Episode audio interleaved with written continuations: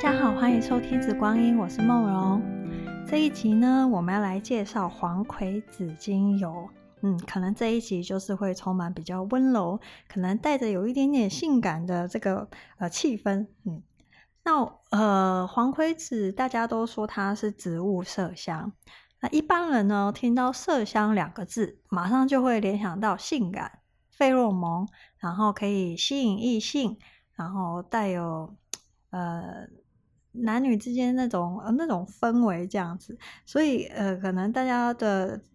联想就会有一些粉红泡泡或是一些比较彩色的画面，甚至可能有些人就联想到麝香，想到催情，他可能就会露出比较害羞的微笑。我觉得可能是因为呃大家对于这种呃性感跟费洛蒙的这种。关注力可能比较高，所以就有时候就会忽略了，其实黄葵子它有其他很多很棒的这个生理疗效，所以我这一集就会特别来去介绍一下黄葵子本人。有时候我觉得你们会不会觉得，就是说，呃，有时候我们身边啊有很多长得很漂亮的男生啊，或是女生啊。可能就是因为长得太帅太美了，然后我们可能就会忽略他，其实搞不好就很有才华，很有内涵。那我觉得黄葵子可能他自己也落入这样的一个状况，就是本人就是就是太太有费洛蒙的那种氛围哦，所以可能就大家就忽略，其实他还有其他的一些特色。好，那没关系，我们今天就可以来比较深入一点点来了解这个黄葵子本人哦。那首先呢，我们一样是从这个黄葵子它的身家，就是它的背景、它的生长环境来去介绍它。黄葵子呢，一般来说是一年生或是两年生的植物。那大部分呢，它的原生可能就是分布在印度、斯里兰卡、孟加拉跟西印度群岛跟爱跟澳洲北部。你们有没有发现它分布的地方其实是比较温暖的，就是比较偏这个热带一点点这样子，所以就会知道说，哦，这个植物它本身是比较。呃，比较有温度的哦，它的气味上会是比较有温度一点的。那它其实呃。黄葵籽它有分亚种跟异种之分，它的花的颜色其实是非常的鲜艳跟漂亮的，就是那种很柔美的黄色。然后其实那个花的形状也也非常的温柔，然后一那个花瓣摸起来就是就是很很很丝柔的那种感觉。那它因为它的种子带有这种麝香的气息哦，那因为过去有很长一段时间，呃，动物麝香。就是取得就越来越不容易，甚至就是摄摄入林麝，就是被列为这个所谓的保育类动物。因为早期在取这个动物麝香的时候，呃，都他们都会把这个。摄入就是就是可能就是会伤害到它，然后可能会杀了它才取出那个麝香粉，所以后来就是禁止去使用这种麝香的呃动物麝香在这个香氛产品里面。嗯，然后根据这个华盛顿条约，就是到目前为止，如果你是一个呃国际性的品牌或是很大的品牌，是。是不能在你的这个香水里面去真使用真正的所谓的动物麝香。这个在我们官网上面其实有曾经有一篇文章，我们就讲过这个动物麝香这个。这个话题，大家其实可以上这个官网的这个文章里面去找出来。那其实后来近十年，这个状况其实已经改变了。就是中国大陆他们其实有大规模的去复育所谓的林麝，就是可以取到动物麝香其中一种摄入的品种，叫做林麝。那他们就是抚育这个林麝，然后让它就是呃重新就是。林麝的数量增加之外，他们每年取林麝是可以活体取林麝，而且不会伤到这个所谓林麝路。所以现在其实动物麝香其实并没有想象中那么难取得，只是它价格还是不便宜。加上就是说，我们为了还是要保护动物嘛，我们不能就是毫无止境的去压榨林麝，所以其实动物麝香确实还是比较难。加上它。呃，如果你是要符合很多法规，你是不能直接用在这个所谓香门产品里面。所以现在一般用的就是大部分是所谓的人工合成的麝香，那对身体其实会有一部分的这个损害，所以一般来说比较不会建议去使用那种人工的麝香。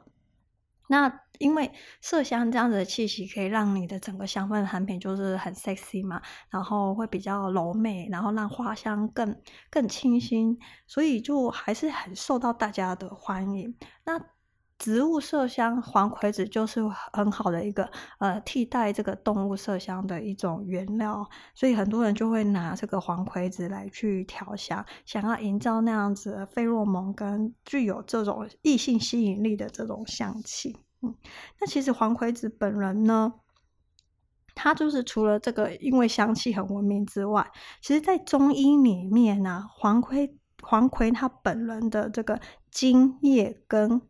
种子还有果实都可以入药。那它的性味的话，其实是偏微甘跟凉，它就是可以清热解毒，它带有这样子的一个功效。那如果你们看过黄葵它这个植物的话，它的在这个茎呃叶的部分，就是那个根，就是茎树枝那部分，它其实是有细细的白色的小绒毛。然后它的嫩荚果就是还没有到全熟，它的那个荚果还是绿色的时候呢，它是含有这种黏滑的汁液，然后具有特殊的香气跟风味。那这个荚果上面的这种黏黏的黏液呢，其实是含有丰富的水溶性纤维果胶、半乳焦糖跟阿拉伯树胶等。那其实在这个生理上呢，就可以帮助消化、治疗胃炎跟胃溃疡，还有保护。肝脏，因为现在很多人就肝脏不好嘛，然后可以增加人体这个耐力，所以很多的这个国家他们在训练这个运动员的时候，会在运动员的膳食里面把这个黄葵的荚果列为一个所谓的蔬食，一个蔬菜里面的其中一个种类。它为了帮助这个运动员，他的耐力会更好。那其实也有一些人会把它放在这个老年人的一些食。平常日常生活的食疗跟食品里面，那也是一个很好的保健食品。它对于老人的这个保健的这个功效呢，等我们讲到这个生理疗效的时候，你们就可以有更多的了解。那我们这边就先不讲它。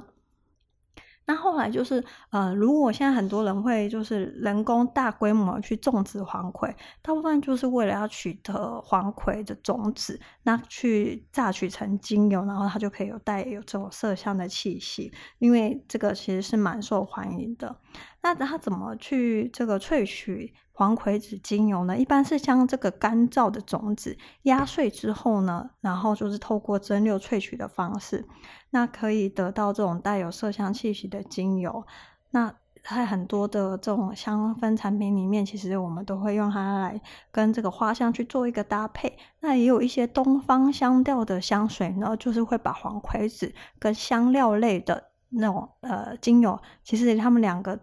呃。混合在一起之后，就可以营造出带有神秘性感气息的东方调的香水。所以在这些花香类跟东方调香水里面，其实是比较常用到黄葵子的。那我觉得在男香里面用它，其实也有也是相当好的一个选择。那只是我们这边有提到，就是说黄葵子它在萃取精油的时候，其实常见会有两种萃取方法。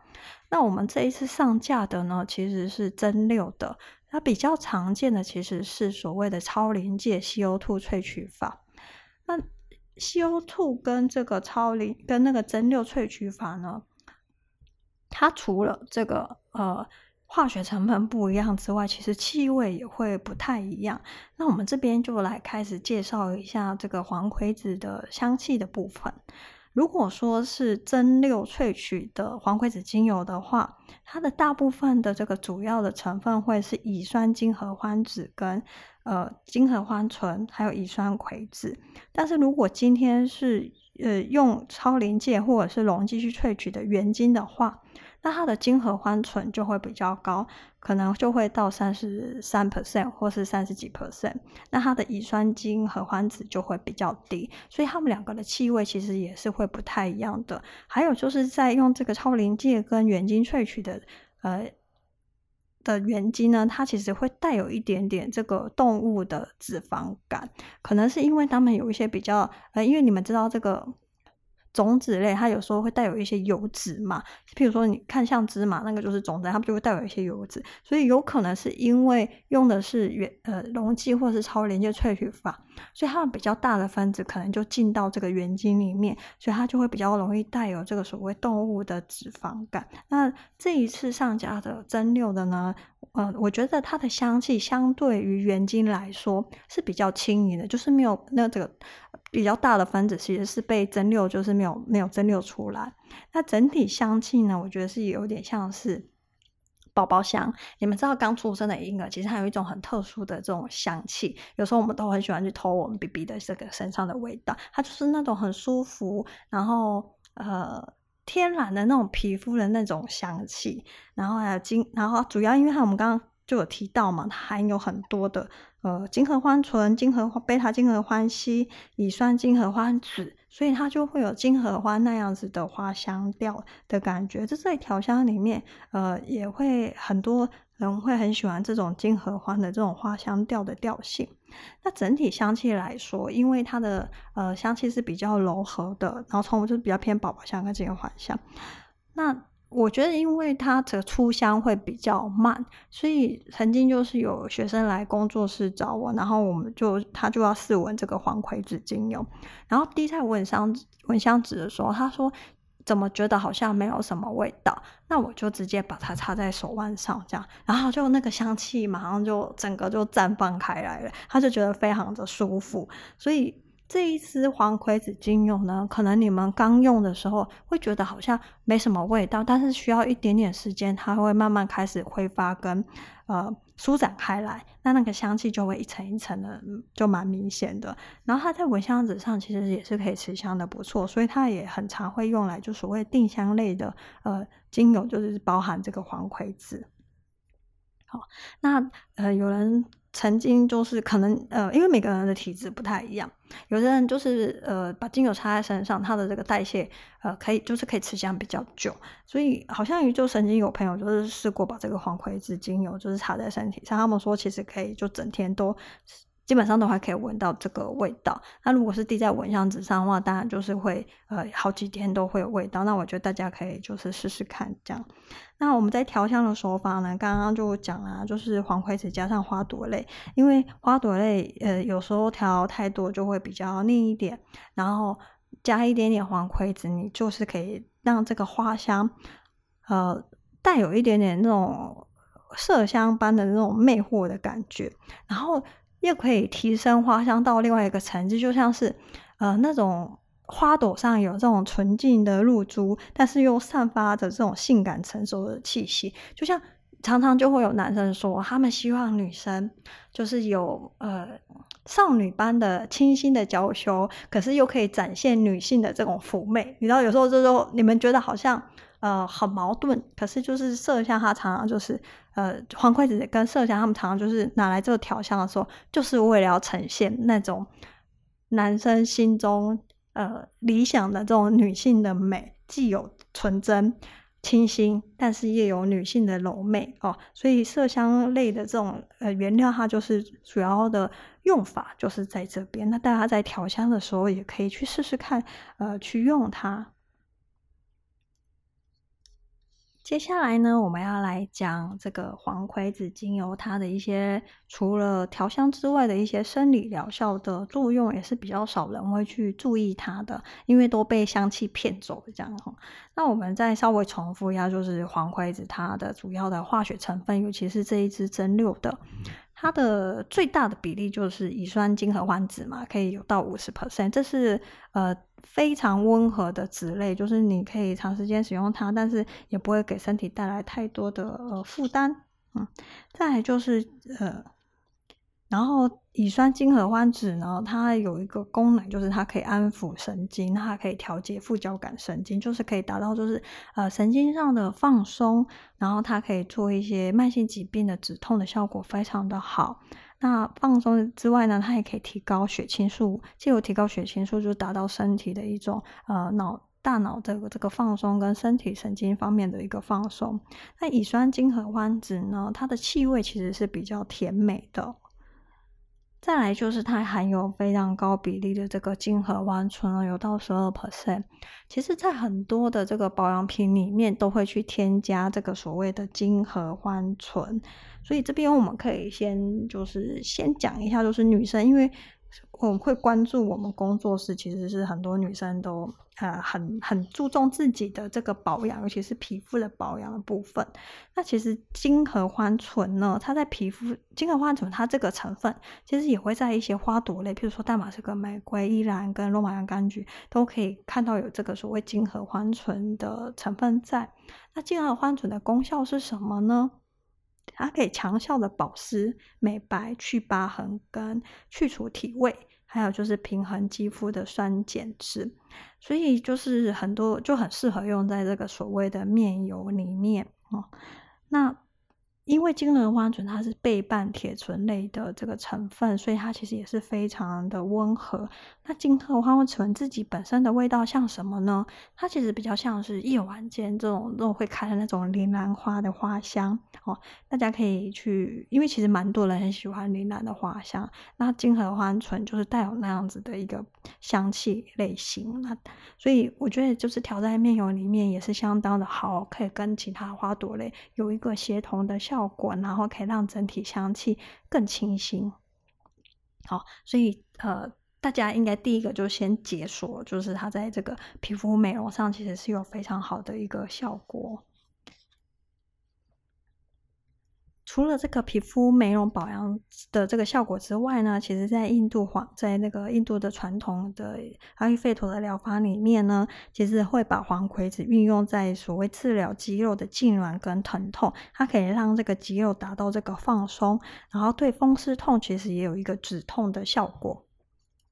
再来就是在这个胃痛跟这个肠胃胀气的部分，也可以有一个改善。我们刚刚不是最前面有讲过吗？其实如果是黄葵子，它的这个果荚不做成这个精油的话，它在很嫩的情况下，其实是可以当做这个一个一个蔬菜来去食用的。所以其实黄葵子它在这个呃，也可以把它调在这个所谓肠胃用油里面，它也可以有一个很好的效果。因为有一些肠胃的疾病其实是跟我们的神经紧张呃是有很大的关系的。所以呃黄葵子它既可以就是放松神经，也可以就是同时的去舒缓这样子的一个胃痛跟肠胃的不舒服的状况。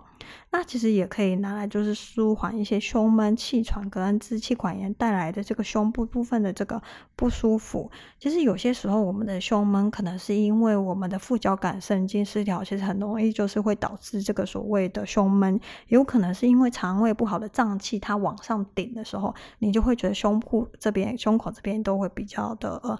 呃，比较重，好像很难呼吸。那它其实也可以在这一方面，其实有一个非常好的一个效果。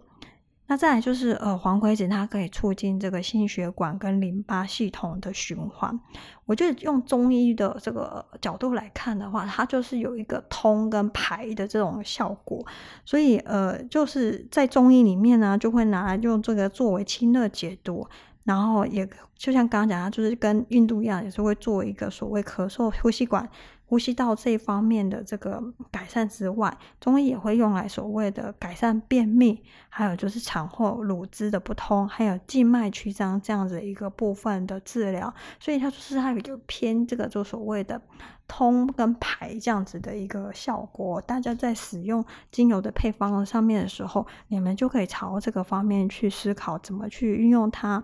那它也可以就是所谓的提振这个所谓的免疫力的部分，那就是刚刚像中医讲。他们会用来退烧，然后抵抗流行性感冒，他都他们都会做一个所谓的呃运用。再来有一个功能，可能就是大家会非常喜欢的，就是因为大家好像现在就是压力大嘛，然后各种原因，然后就是会有落发的问题。那我们在解决落发的这个配方的时候呢，其实是有一整套的这个促进呃头发生长跟防止落发的一个逻辑。那其中有一环呢，就是说啊，我们假设我们已经头发已经有一段时间就是掉了，那原本来说一个正常健康的这个呃毛囊里面应该会生长就是大概两到三根的头发，那。当你开始落发的时候，你会就会发现，啊、每一个毛囊里面，它可能就只剩下两根或一根，然后越来越稀疏，然后最后就是这个毛囊就是没有头发，然后就会迈入一个衰退跟死亡的 状况。那黄葵子呢，它的作用就是激励这个头皮毛乳头细胞的生长，就是把头发就是可以生长出来，然后呃。可以促进这个生发，这样。所以如果说你今天用这个头皮养护精油，开始改善这个落发，已经开始让它可以开始不落发啦。那我们这是还是希望头发可以长出来啊，或者可以长得更茂密啊。那我们就可以用这个呃黄葵子精油，在这个头皮养护的部分呢，刺激这个头皮毛乳头去生长出新的这个毛发。那这一方面呢，我已经开始在测试了，就是希望三个月后，就是可以告诉大家，就是我头发就是变很多这样子哦，那就有一头乌黑黑的秀发。所以你看黄葵子，它不仅就是呃可以带给你这种很很性感跟吸引人的这个氛围，然后你也可以有一头就是很美丽的秀发，嗯。好，然后我也有给几个个案去做测试，所以希望就是大家可以就是就是你知道年纪越大的时候，就是比就是谁的头发多嘛，哦。好，如果大家的这个效果都很好的时候，我们一定会分享给大家。接下来呢，要讲一个讲一个黄葵子的功效。可能这、这个议题可能对很多人来说会有一点点害羞。黄葵子它其实因为就是金合欢嘛，你只要听到金合欢，它就是有激发性欲跟所谓的催情的这个功能，金合欢醇。但是其实黄葵子精油里面有一个很重要的成分叫做黄葵内酯，它是一种类似动物性之间的这个讯息素的这种色香味。那这个成分呢，其实对男生的器质性疾病有一个辅助的治疗作用，它可以替就是达到这个强肾补虚，所以常常就有人会戏称，就是黄葵子是所谓植物界的伟哥，你知道吗？嗯，就是可以帮助男生就是重振 雄风，或者更更更可以发挥自己就是的这个情之所至这样子。哦，那为什么这个黄葵内酯它有这样的功效功效呢？其实是因为这个成分它有所谓的疏通跟处理这个硬化血管的效果。那什么叫做男性的器质性疾病？我觉得可能要先解释一下这个名词，因为可能比较少人会去研究这个这一方面的问题。主要是因为华人比较羞于启齿，尤其男生嘛，就是。最怕被人家说不行嘛，但是有时候随着这个身体的状况的改变，还有年龄的这个增长，我们有一些生理的机能确实是会衰退。那黄葵子它可以在法这方面做一个呃辅助的疗法。那什么叫做气质男性的气质性疾病呢？就是根据台湾的男性医学会去统计哦，就是四十岁以上的台湾男生，二十有。二十五 percent 到四十 percent 不等，就是他们有不同程度的勃起功能障碍，他们就是勃起功能障碍，他们的这个障碍程度有分比较轻微的，有比较严重的嘛，哈，所以大概有二十五到五十四 percent 有这样障碍。你想，其实蛮高的，有到 五十四 percent 都可能会有轻微以上的这种障碍。这样，那七十岁以上的男生呢，更高达百分之七十有勃起功能障碍的困扰，好。但现在的人都 活了年纪很大，我觉得现在的男生可能普遍活八十都不是什么问题，甚至就是有都有一些就百年人类，台湾其实也增加蛮多的嘛。根据这个人口统计来看哦。那高雄市呢，这个大同医院的泌尿科的的主的医生就曾经就指指，就有去解释说，为什么就是男生会有这样子勃起功能障碍的困扰了。只是主要就是因为这个男性的这个生理结构上呢，他们当的随着年纪增长的时候，他们比较容易会有所谓的射物腺肥大的问题。哦，那摄护腺肥大的患者大概有百分之六十二，就是会被检测出来他有这一方面的勃起功能的障碍。所以说说这个摄护腺肥大跟勃起功能障碍，其实是在这个四十岁以上男性是非常常见的，只是他们通常都很羞于启齿，然后也是羞于就诊哦。那其实这种摄护腺肥大越早期治疗，这个效果其实是越好，而且就。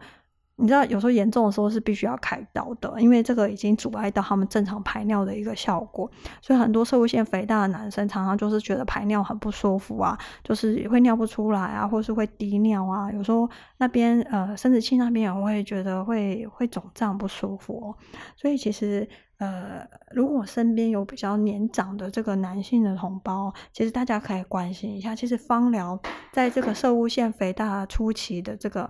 呃，辅助疗法的效果是非常的好，可以用纯露，那当然也可以用这个所谓精油的部分。纯露的效果是非常的明显，因为我做一些个案，它就是有社会性肥大的问题，我是用纯露的方式，呃，让他们去舒缓这样的问题。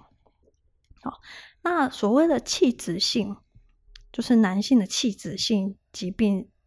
其实主要的成因啊，就是勃起障碍这一方面的主要成因，其实有。他们去分析这些患者的一些特质哦，大概有百分之七十是因为年纪老化，就是我们的生理机能退化了嘛，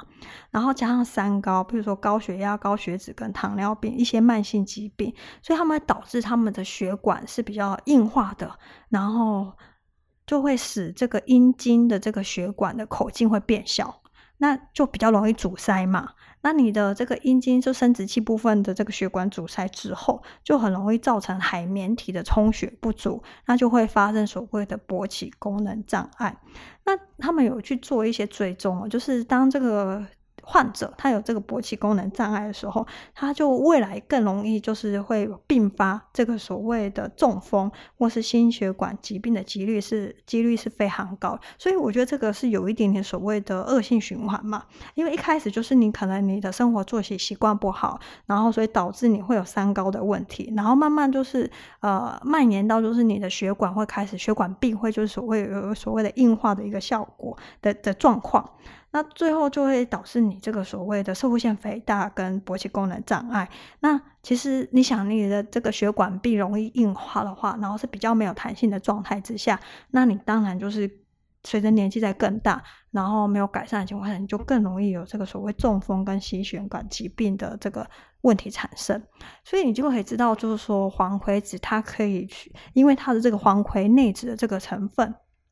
它可以去辅助治疗这个所谓器质性疾病。那我们再回头去看，刚刚有提过，就是黄葵子它在这个心血管跟淋巴系统的循环，其实它是可以促进这样子淋巴系统的循环的。然后我们刚刚讲过，其实，在中医里面，它其实是很多把它用在所谓的排跟通，有没有通乳腺啊、排便，所以它在这个所谓身体这个排毒的方面的效果也是非常，它可以去通这个所谓血管方面的这个问题哦。所以。整整体，然后它又可以放松神经，所以这个黄葵子它其实为什么它很适合用在老人照护？有没有？我们一开始在介绍这个黄葵子它的这个身价，怎么讲？很多人会在食食疗的时候把黄葵子的嫩果荚当做一个蔬菜来吃。其实为为什么它可以做成老人照护？因为它本身的这个呃。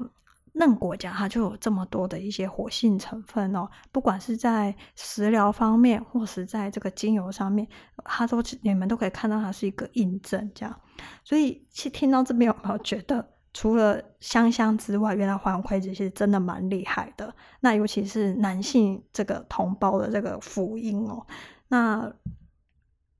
有时候真的可以关心一下家里的男性长辈，因为真的男生比较容易有这个射护腺肥大的问题。我们希望当他就是开始出现有轻微的射护腺肥大的时候，那时候的治疗效果是最快、最明显的。但是就可能他们就羞于启齿。但我觉得我们可以去观察，因为通常射护腺肥大的男生，你会发现他会常常不经意的去碰触他的这个生殖器的部分。那你们不要觉得说，呃，他为什么要去摸那个地方？我没有，他可能。是真的是不舒服哦，因为那个肿胀，还有就尿不出来的不舒服，其实是非常的难受的，所以可以关心一下这个身边的长辈。嗯，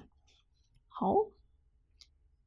那嗯、我不知道大家有没有注意到一件事，就是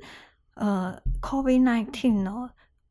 的所谓的确诊之后的后遗症。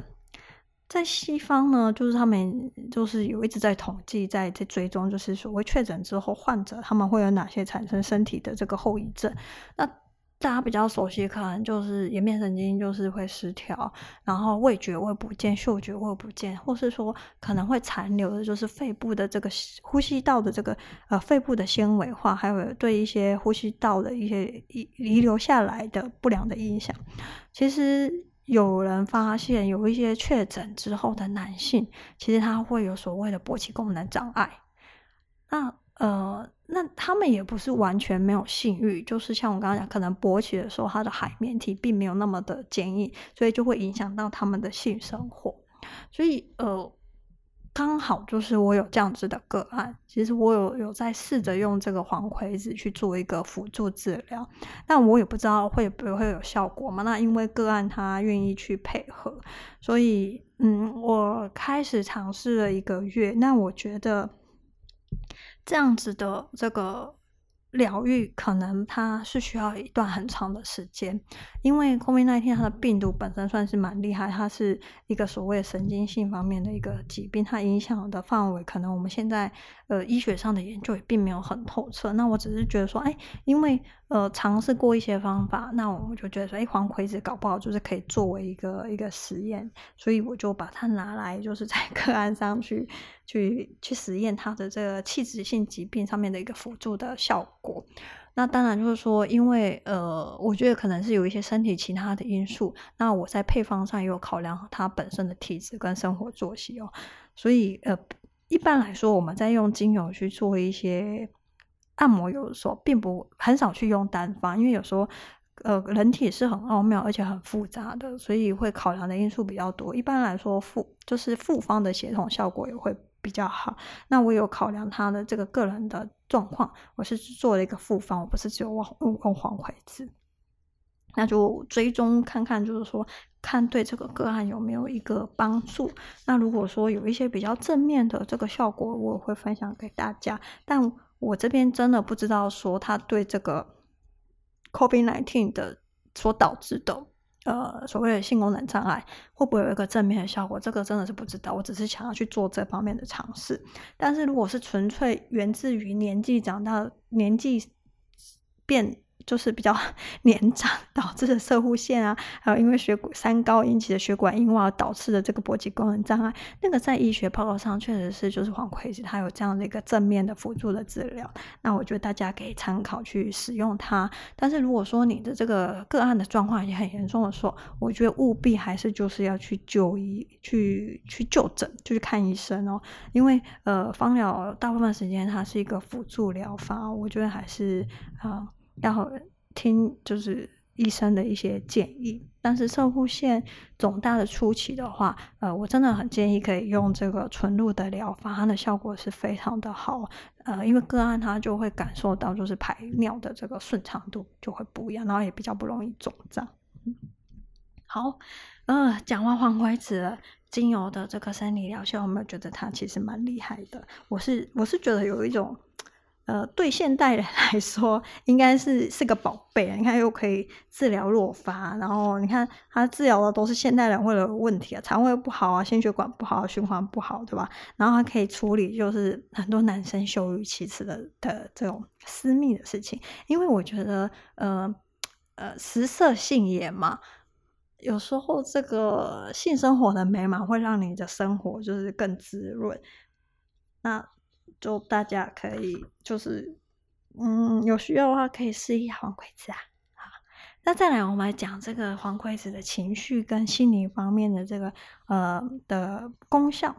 那因为呢，黄葵子它的成分大部分都是脂类跟醇类，然后加上它是精合欢醇。然后，呃，乙酸精合欢酯，所以他在抚平这些歇斯底里。有些人他的情绪会比较起伏比较大，然后有时候可能受到刺激，他比较容易陷入比较歇斯底里的一个状况，他就可以去安抚跟化解这样子比较激烈的情绪。他在心灵上呢，因为你知道，呃，他是一个比较。有比较高的金合欢酯跟乙酸金合欢酯，所以它可以帮助我们，就是比较不在乎这种外在的眼光，然后可以比较自由的、自在的去追求我们的梦想嘛。因为你想，如果一个人要很性感，一个很性感的男生跟女生，他是不是一定很自在，然后去去表现跟绽放他自己本身的这种呃特色跟美丽这样子？所以。嗯、在这个心灵上呢，黄葵子它也会有这样子的一个功效哦。好，以上就是介绍了这个所谓的黄葵子精油，它气味也很好闻，然后功效也很好，所以它不是只有一个只有外表的精油哦。大家有兴趣可以试试看。嗯，再来呢，除了黄葵子之外呢，我们来呃分享一下，就是小编最近呃就是发生的一些我觉得比较有趣的问题，可能是学就是学生给我的反馈这样。嗯、之前我遇到一个个案，他就跟我说他不喜欢薰衣草，然后他就露出一个很害羞，然后很难为情的表情哦。那我这边就要说，其实虽然薰衣草精油很有名，根据我不自己不完全的调查，就是教课，就是每一班这样教调香教下来，其实我都都都很常会用到薰衣草这支精油嘛。然后，其实我的不完全统计是，有一半的人其实不喜欢薰衣草，有几个原因。第一个是因为气味的原因哦，因为薰衣草虽然前面它是那种籽类很甜美，其实它的中后段是有那种草叶的感觉，甚至带有一点点微微酸的那种气息。那不喜欢薰衣草气味的人，有时候是不喜欢这一段的气息，他们觉得那个有一点点呃土啊叶的那种那种感觉哈、哦。那很多人是因为不喜欢这一段。那如果是跟呃针对这个所谓生命历程来看的话，根据我的不完全统计，嗯、不喜欢薰衣草的女性，有些时候是因为跟自己的女性长辈的关系是比较紧张的，比较不和谐的，有可能是跟妈妈，也有可能是跟同辈的女性的友人的亲人，或者是跟婆婆之间，或是甚至是奶奶这样不同世代这样跨，就是跨世代。所以也有可能是因为这样的，有一些人是一我去问，然后发现他们有这样的跟女性友人、呃亲人是比较不和谐的一个关系，所以他们就没有那么喜欢薰衣草。那另外一方面呢，其实薰衣草它是对应的脉轮是所谓的心轮跟顶轮，有一些人他是呃思考。很多，然后一直用脑在思考的人，然后脑袋没有办法安静下来的人，他的有时候他的顶轮是比较塞的，所以他们有时候闻薰衣草，们会觉得头晕。还有一种是有呃有些研究，他们是说可能是因为呃个案的这个血压其实通常比较偏低，然后就是闻了会头晕这样。那我自己到到对于低血压这件事情，我就比较保守。呃，因为我自己是常就是天生体质就是非常的低血压，就是有可能舒张压常常就是可能只有八几甚至七几，所以我在闻薰衣草的时候，我并没有觉得很头晕，但是闻香蜂草的时候，我就会很比较明显，就是比较容易晕眩，就是血压会降低哦。那我觉得低血压这个原因，我觉得可能就比较保守。那不喜欢薰衣草这件事情。我真的觉得大家不用害羞，就是大家都喜欢的东西，你不见得一定要喜欢。那你不喜欢也没有，就也不是说你很怪哦，就是每个人的特质不一样，嘛就因为香气这种东西本来就很主观，嗯，所以不用害羞。我觉得那个个案也很可爱，这样他露出了腼腆的 表情哦。所以而且你看哦，我的不完全统计就有五十 percent，搞不好可以去做一个大规模的这种有效的统计，搞不好真的是比例蛮高的哈。所以。有些时候我在调调香的时候，我就还是会问一下，如果我会用到薰衣草，我就问一下，哎，你会不会不喜欢薰衣草哦？所以薰衣草其实是蛮也是蛮个人的，并不是每个人都喜欢。嗯，再来就是第二个，就是有人就同学敲完就说，因为这个月有上架北方檀香嘛，然后就有朋友问说，能不能录一集 podcast 介绍澳洲的北方檀香。然后还有澳洲檀香，它们有什么不一样哦？两个就是不一样啊，虽然是在同一个家大家族里面，但学名就不一样哦，气味也很不一样，然后化学成分也不一样。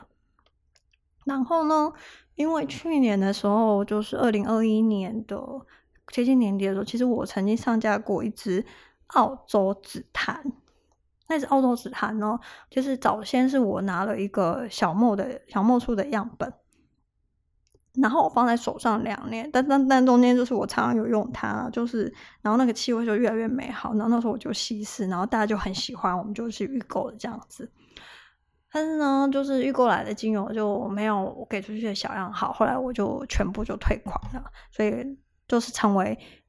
大家的遗憾，因为被退款的人一一点都不想要被 退款，他们想要那一支澳洲紫檀这样，但就没有嘛，没有就没有。好，那、最近呢，我又录到了一个印度的小叶紫檀。坦白说，我觉得跟澳洲紫檀的相似度真的非常的高，只是因为它是新的油，像这种檀香类的紫檀类的精油，它是需要时间让它的香气更熟成、更美丽的。我相信放两三年，这支印度的小叶紫檀应该是非常的美妙。而且在印度呢，其实小叶紫檀是非常受管制的一个一个檀香的一个。品种哦，就是它需要一些许可的，所以这次的小叶紫檀真的非常的难得。嗯，就有同学说可不可以录 podcast 介绍这些檀香？其实我是就拒绝了，因为檀香它本身就是一个呃，檀香是非常大的家族，然后还有非常复杂的一支精油，而且很多人在用精油的时候，如果你是新手，你会落入一个。一个思考的模式就是说，哎呀，我辨认出这个植物是什么香气之后，我就会期待我在不同地方买到的精油应该大概都是这个香气，或是要一样的香气，有可能是跟你一开始学的那个学院的这个香气是一样，但这个这个其实是不太正确的，因为不同的地方买的同一个植物的精油，它可能来源不同，产地不同，萃取方法不同，它气味本来就会不一样。但是在这个檀香的大家族呢，它尤其为明显。你在认识香气，每一支檀香的香气，你应该要先秉持着一个呃中心的这个 核心的想法，就是每一锅、每一次蒸馏出来的每一锅都完全会不一样。尤其是蒸馏的人，他会试这个最终的这个消费者是谁，他们就会去调整整个这个萃取的这个流程。要浸泡多久，还有一些什么细节，他们都会去调整它。要蒸馏多久，所以我们在这个真正在品鉴檀香的时候，我们看的是每一个批次，然后我们去把它视为是，就算都是印度檀香，只要批次不同，我们就会视为它是完全不同的精油。我们去品鉴它，去单独的去看它，然后去比较不同的这个批次，它的这个气味的不同，然后去选择你喜欢的风格。因为不同的产地风格也不一样，不同的厂家萃取风格也都不一样。那你如果你会觉得说，哦，我手上这是檀香，然后我又遇到别的檀香，然后说，为什么气道会不会不一样？你那个是不是有问题？如果你是这样的角度去看檀香的话，我觉得就很难去欣赏这个檀香家族的美，因为檀香它有非常非常的多的品种，有印度檀香、澳檀、北方檀香、紫。就是小叶紫檀，然后其实澳洲还有很多版本，还有比如说克里多尼亚檀香，然后呃夏威夷檀香，还有一些非常多什么新几内亚的檀香，其实都其实气味都真的完全都不一样。哦，所以你说要用一集 podcast 去介绍这些檀香吗？我觉得不可能。然后再来就是因为如果你们只听音档，没有真的去闻到我讲的那个香气，因为有些香气它是很难形容的，那就会变成就是说，呃，就是听着没有办法理解，我就会产生更多的误会。所以我其实是不太愿意去录这样子一集的 podcast。但是我本来就有计划说，希望明年可以介绍一个，就是